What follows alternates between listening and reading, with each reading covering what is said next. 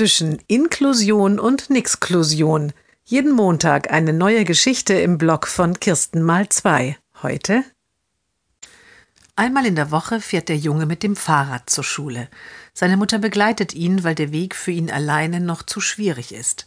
Er stellt sein Fahrrad immer gleich am ersten Fahrradständer vor der Schule ab und geht dann noch ein kleines Stück zu Fuß. Die meisten anderen Kinder fahren direkt vor die Schule, mitten hinein ins Getümmel. Als die Mutter den Jungen mittags wieder abholt, steht ein Klassenkamerad mit seinem Fahrrad am Fahrradständer. Er ist ein guter Freund des Jungen. Ob er etwas von mir will, fragt sich die Mutter. Aber der Klassenkamerad spricht sie nicht an. Erst als der Junge kommt, wird er munter. Er hilft ihm, das Fahrrad aufzuschließen, und dann geht es auch schon ab. Er und der Junge sausen los, die Mutter hinterher. Jetzt wird ihr auch klar, warum der Klassenkamerad zum Fahrradständer gekommen ist. Er möchte mit seinem Freund ein Stück des Weges gemeinsam zurückfahren.